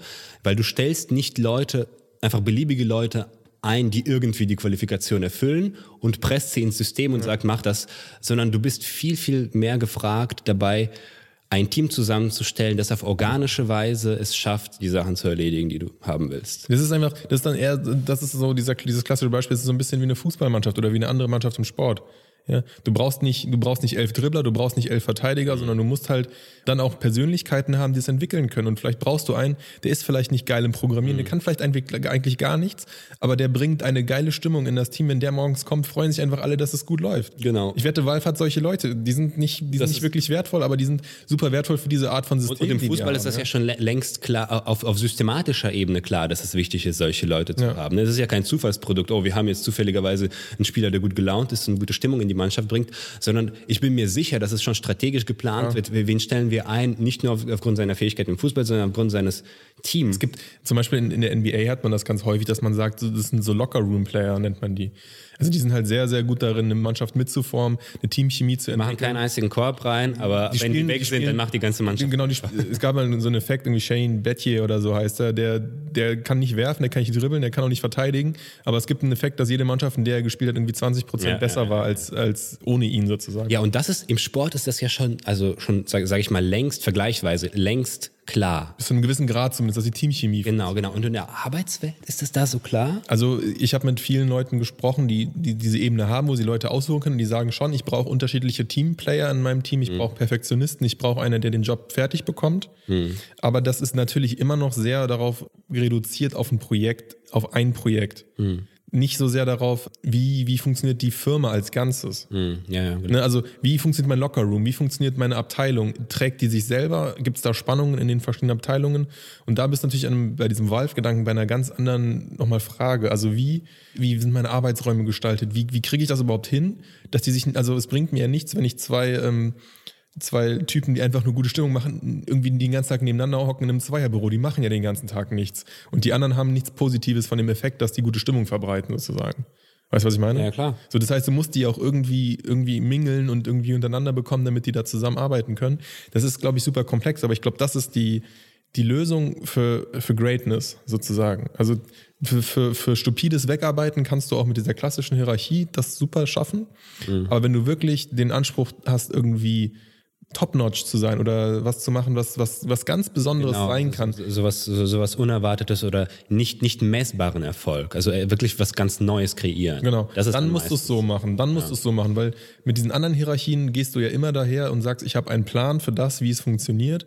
Und der Plan ist ja meistens rückblickend entwickelt worden. Also wir haben schon mal ein Produkt gehabt vor 20 Jahren, jetzt haben wir es optimiert, dass es günstiger ist und dass es besser funktioniert. Mhm. Aber es ist dasselbe Produkt wie vor 20 Jahren. Dann entsteht diese Konzernstruktur wie so eine Pfeilspitze, die dann nach oben geht, ackert das ab, das Produkt, und ackert es halt so lange weg, bis das Produkt sich selber obsolet macht oder du hast halt die Ja, nee, Möglichkeit, dass es und ich würde auch sagen, die Leute, die dazu beigetragen haben, dass die Stimmung im Unternehmen so war, dass, dass diese Erfolge möglich waren, die haben ab einem bestimmten Punkt keinen Bock mehr aufs Unternehmen. Sobald Ja. die merken, dass das Unternehmen mehr zu so einem Zahnrädchensystem wird, das einfach nur produziert, Ne, weil, weil es ist ja immer so, wenn du was Neues kreierst, kommt danach der Schritt der stupiden Produktion. Ja. Und dann haben die Kreativen keinen Bock und dann gehen die woanders hin, gründen eine eigene Firma oder gehen zu einer anderen. Er ist ja zum Beispiel hier in Halt and Catch Fire ganz gut. Das ist so eine Serie. Also echt zu Ende nee, ich bin in der zweiten Staffel, aber für bin das, auch in der zweiten, für das, in der was- Mitte für irgendwo, das, wo die in was- diesem scheiß Hippie-Haus Genau. chillen. Aber für das, was wir jetzt beschreiben, ist es eigentlich der perfekte, das perfekte Beispiel. Ist jetzt ein kleiner Spoiler, aber die, die da das- die genialen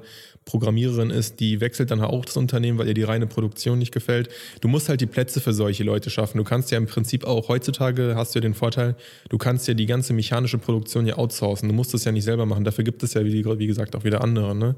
Und für mich ist jetzt einfach nur die Frage als persönliches Denkmuster, wo kommt man da hin und wie muss man sich selber, wie, wie ehrlich muss man auch zu sich selber sein und sagen, vielleicht funktioniere ich gar nicht in einem Konzern, vielleicht kann ich in einem Konzern so Wie nie fügst du dich selbst in dieses ganze Genau. komplexe Zeugs ein? und wenn es das nicht gibt, was ich brauche, kann ich das selber schaffen oder nicht? Also kann ich das selber entwickeln oder kann ich das nicht selbst entwickeln? Das ist halt die große Frage.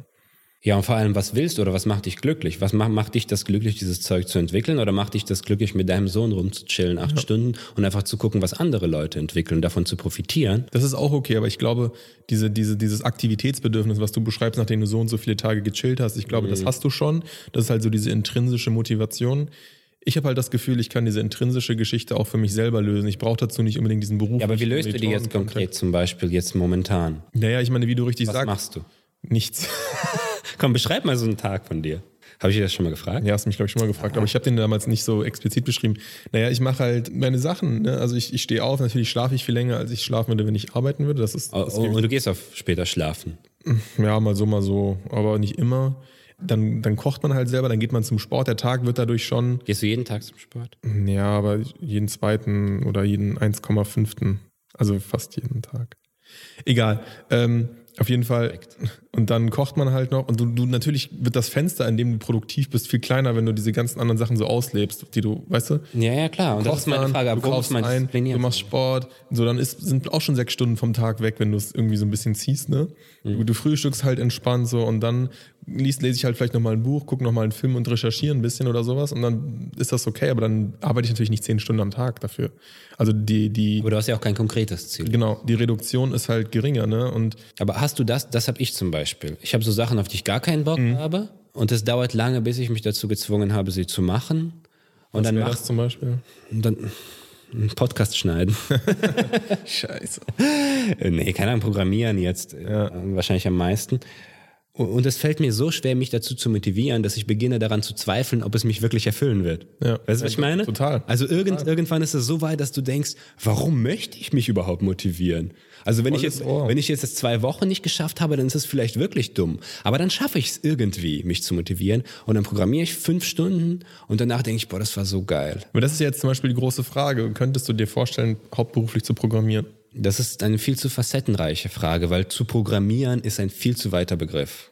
Dann, dann leg ihn so aus, wie, das, wie es dir gerne passt. Ja, also so, so, die Sachen, so. Sachen zu machen, die mich interessieren, auch vom äh, Ergebnis her. Ne? Mhm. Also et, et, etwas, etwas zu schaffen, bei dem ich sehe, dass das einen Nutzen hat, mindestens für mich, im optimalen Fall für mehrere Menschen oder für die Welt. Gut, aber das wäre jetzt zum Beispiel so Systemarchitekt für ein mittelständisches Unternehmen, da würdest du die, würdest du auf Linux umsetzen und du wärst dann halt der Linux- Linux-Administrator da und würdest Programme entwickeln, ähm, Open-Source-Programme zum Funktionieren bekommen und du wärst für, Ja, das muss schon ein Metier sein. für das 100, ich für 100 Mitarbeiter wärst, wärst du voll der Gott und du würdest denen immer helfen. Die würden sagen, ah, Max, äh, ich brauche hier so eine Funktion in meinem E-Mail-Account, dass ich das und das machen kann. Das würde mir 20 Minuten am Tag erleichtern. Und du sagst, kein Problem. Du programmierst das drei Minuten, weil das für dich kein Thema ist. Und dann sagen die, oh geil, Max, danke, jetzt habe ich eine Ich, E-Mail-Signatur. ich weiß nicht, warum du die Tatsache, dass Leute mich angöttern, so, äh, so, so, so, so, warum das dir so wichtig ist in deiner Beschreibung.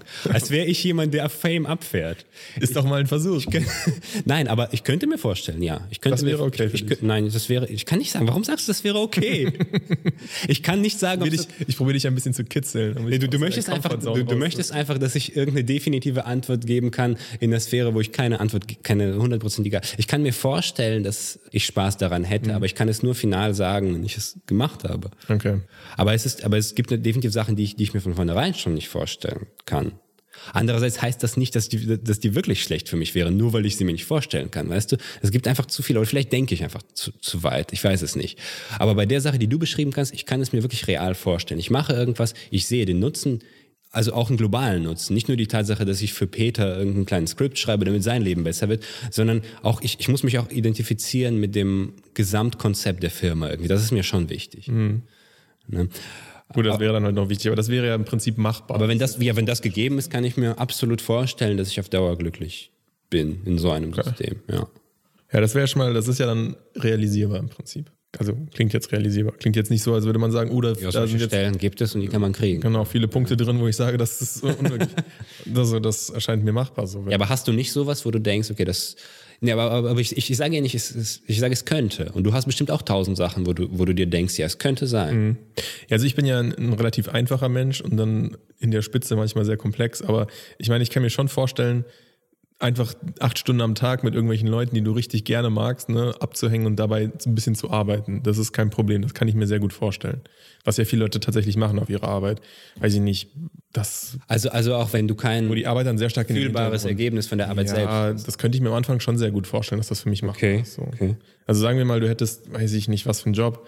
Ey, super schwer. Sagen wir wirklich, Sportler ist vielleicht so ein Beruf. Ja, klar, du hast diesen Leistungsdruck auf der einen Seite, aber den stellen wir dir mal so ein bisschen außen vor. Du bist einfach sehr gut in dem, was du tust. Du, du fährst halt zum Training, du hast eh Bock zu kicken, du, du bist mit deinen Jungs da, ne, quatscht ein bisschen mit denen rum, machst ein bisschen Spaß, spielst Fußball, hast ja Bock drauf und dann fährst nach Hause. Kann ich mir vorstellen. Ist natürlich ein geiler Job so. Kann ich mir jederzeit vorstellen. Aber dann, glaube ich, wenn ich das umsetzen würde, käme schon bei mir irgendwann der Punkt, wo ich was anderes machen will. Oder also ja, aber, aber, aber, aber was, was wäre das, was dich dann dazu treiben würde, was Neues zu suchen in diesem Das Beispiel. weiß ich nicht. Das ist einfach bei mir die Erkenntnis, dass ich mich oft mit Dingen, die ich sehr lange schon mache, langweile. Also einfach die Tatsache, dass du dasselbe lange machst. Ja. Ja gut, das kannst du ja dann auf alles beziehen. Ja. Das heißt, du kannst dir in, in, im jetzigen Moment nichts vorstellen, was du auf unbestimmte Zeit machen kannst. Nein. Also selbst länger als zwei Jahre. ja, aber das ist ja auch schon eine Erkenntnis. Ich brauche immer ja. was Neues. Das, das ist so. Also, ich meine, du, du, du weißt ja nicht, klar, es gibt auch Jobs, wo sich das, das Thema mal wieder wechselt, ne? Wenn du jetzt irgendwie neue Themen entwickelst oder irgendwie Startup in Startups investierst oder sowas, das ist natürlich geil, wenn du die, die mhm. Möglichkeit hast, immer neue Themenbereiche zu kommen. Ne? Aber so zu sagen, ja, jetzt mache ich zehn Jahre lang das, das kann ich mir nicht vorstellen. Zehn Jahre. Mhm. Ja, aber da kommt auch das Problem der Spezialisierung. Jetzt, wenn, wenn wir mal ja. das, zum Beispiel das Wahlbeispiel auf Sport übertragen. Ein Riesenproblem. Stell dir vor, auf Sport. Ja. Ich habe keinen Bock mehr Fußball zu spielen, ich schwimme jetzt. Ja, wäre geil. Kann ich aber nicht. genau, genau. Also irgendwie muss, das musst du ja auch damit vereinbaren. Wenn du an einem Projekt fünf Jahre arbeitest, bist du mehr drin in diesem Projekt, als es jemand auf der Welt sein kann. Ja. Das ist ein Riesenproblem. Und dann wegzugehen, das ist ein Riesenproblem, was ich mit dieser Gesellschaft aber auch habe. Diese, dieser massive Grad an Spezialisierung, den finde ich total anstrengend. Aber ist der nicht auch erfüllend?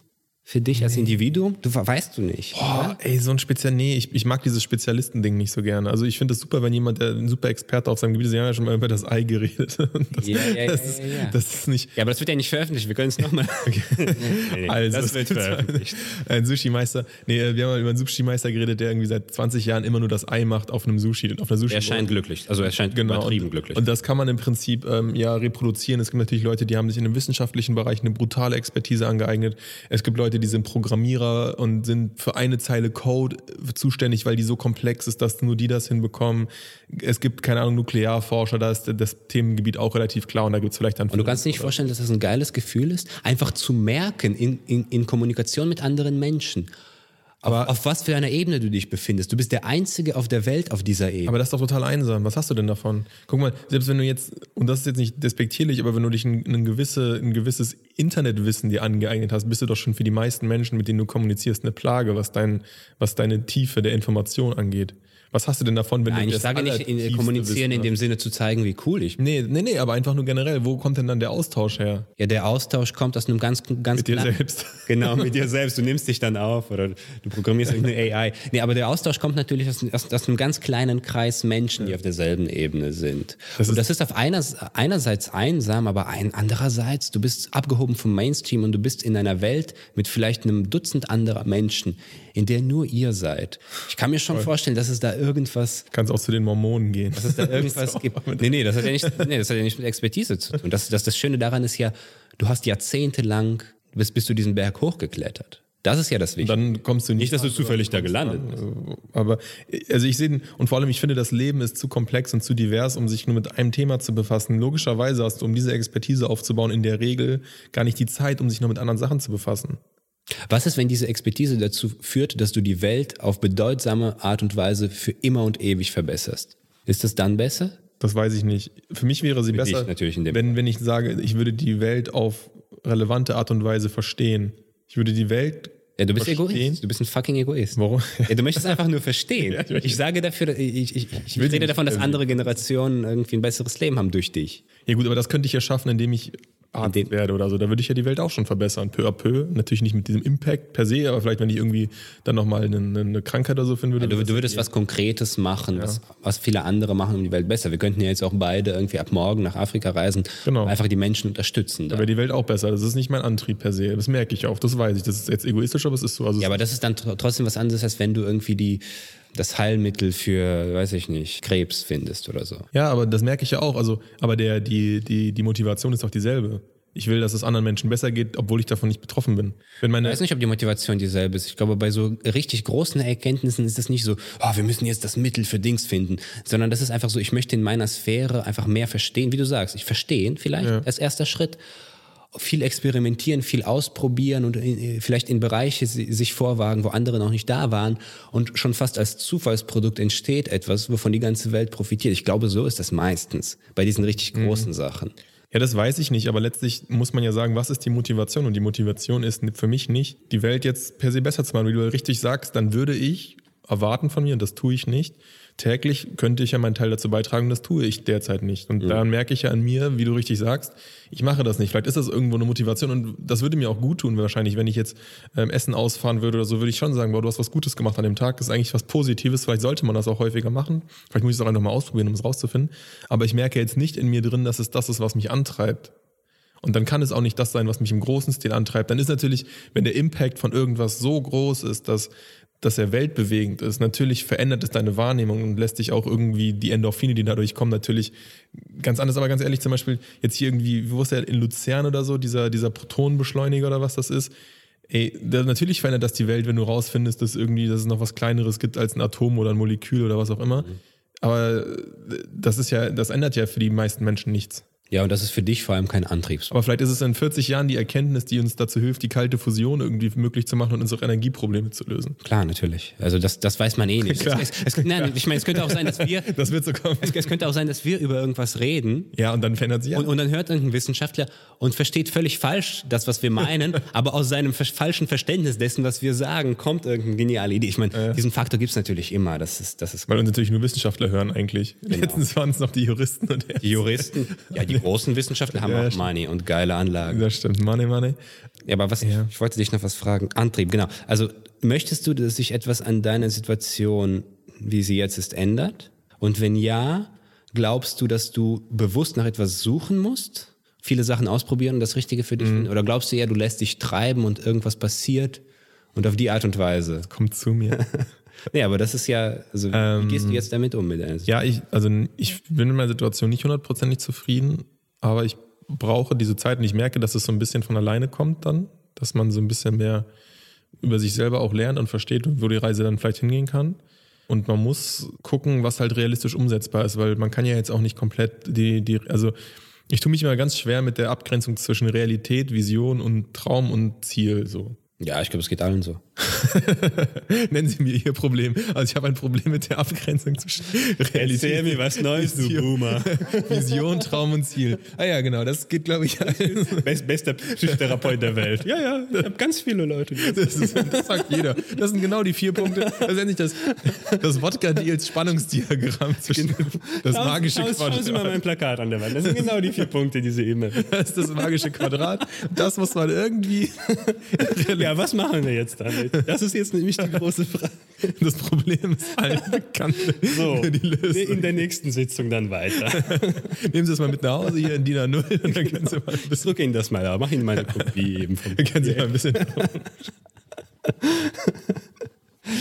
Ja, ja, das, also okay, dann muss ich es ja nicht weiter ausführen. Nee, aber meine Frage ist ja, wie du damit umgehst. Natürlich ist es da eine große Diskrepanz zwischen deiner Vision und deiner Wirklichkeit und deinem Traum. Also, ich, was heißt, ich gehe damit um? Ich probiere es irgendwie zwei, dreigleisig zu schaffen, Visionen oder Träume leben zu lassen. So wie dieser Podcast ja irgendwie eine Idee war, die wir hatten und die wir jetzt einfach machen und dann gucken, wo die Reise hingeht.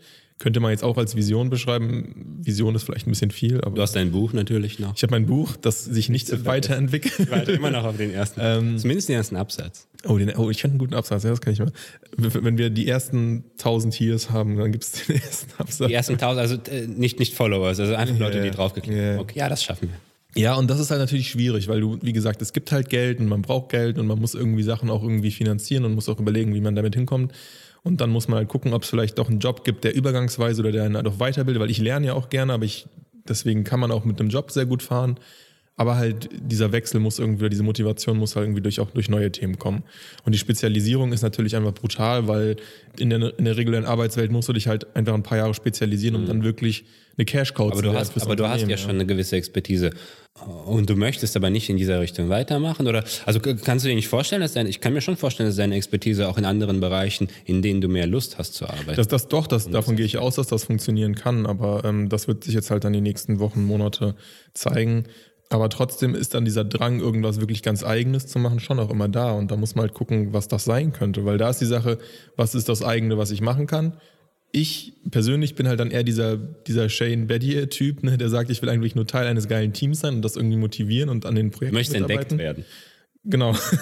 Also falls Valve das jetzt gerade hört und denkt, ich brauche das, eine, das ist ein Typ. Ja. Wir brauchen eigentlich nur jemanden, der gute Stimmung macht dann, und auch manchmal die Leute runterzieht. Du musst, du musst bei gar keinem Projekt arbeiten. nee. Häng einfach in der Lounge rum und erzähl ein paar Witze. Versuch dich an deinem Stand-up oder was du da machen wolltest. Einfach mal ein bisschen mit den Leuten no. so, hey, komm mal dahin. Da. Bist du sicher, dass du hier arbeiten willst? Die haben viel mehr Spaß da drüben. Das ist ein richtig, da habe ich richtig Bock drauf. Das geht richtig ab. Wenn Valve so merkt, dass die, die monetären Projekte nicht mehr laufen, dann werde ich eingestellt, um die Leute so ein bisschen rüberzuziehen. So, hey, das ist doch voll scheiße. Genau, das so auf natürliche ganz, Art und Weise. So. Das machen schon ganz viele. Das ist doch geil. Lass mal darüber gehen. Weißt du schon, mit wem du heute Mittag essen? Und wenn du keinen Bock hast nach 10 Minuten, ich, ich stelle eine Sanduhr, wenn du nach 15 Minuten keinen Bock hast, dann gehst du wieder. Gehst du wieder rüber, das ist kein Problem. Ganz entspannt. ja, also da muss man einfach gucken, wie man da seinen, seinen Punkt findet. Ich glaube, es dauert einfach noch ein bisschen. Das ist alles nicht. Dieses Spannungsfeld ist kompliziert in vielen Bereichen des Lebens und die Realität ist manchmal hart, aber manchmal eben auch nicht, weil die Realität, und jetzt wird es ganz schmalzig, ist ja irgendwie das, was wir daraus machen. Soll ich nochmal meinen Dings vorlesen? Was habe ich gesagt? Welt, Welt, ist meine Wahrnehmung der Welt oder so? Irgend so eine, irgend so eine pseudophilosophische Scheiße habe ich vorgelesen. Ja. Nach, nach äh, Fußnagel und Kaffee. Deine subjektive Wahrnehmung der Welt ist nicht die Welt. Ja. Okay, das ist von der anderen Seite dasselbe eigentlich betrachtet. Das ist dasselbe. Das gehört, das ist der, der, der Wandtattoo-Spruch, der unter den. Und, und das ist das Motto, das, ist das Motto unserer heutigen Folge. Ja. Wodka Deals. Wodka Deals müssen es nochmal sagen. Wir sind, wir sind, gar nicht zu Kaffee und Fußnagel gekommen. Nee. Fußnagel ist eigentlich ein krass. Fußnagel, uiuiui. Das, ist das, das, Thema äh, das brennt den Leuten unter selbigen. Also das wird krass. da würde ich, brennt ich, den Leuten unter selbigen. Oder? Ist auch was für die, für die Germanisten. nicht schlecht, nicht schlecht. so ein Kracher zum Ende der Episode. Habe ich mir aufgehoben. Ja, schon gut. Den hattest du den hatte ich am Anfang vorgelesen. Ja, ja, da dachte ich, oh, okay, wie kannst du da eine gute Konstruktion draus machen? In diesem Sinne, eine gute Konstruktion. Ja, genau. Das ist jetzt unser Abschied. Ich wünsche euch ganz viele gute Konstruktionen Macht's in der gut. kommenden Woche. bis, bis bald. bald. Tschüss. Ciao, ciao.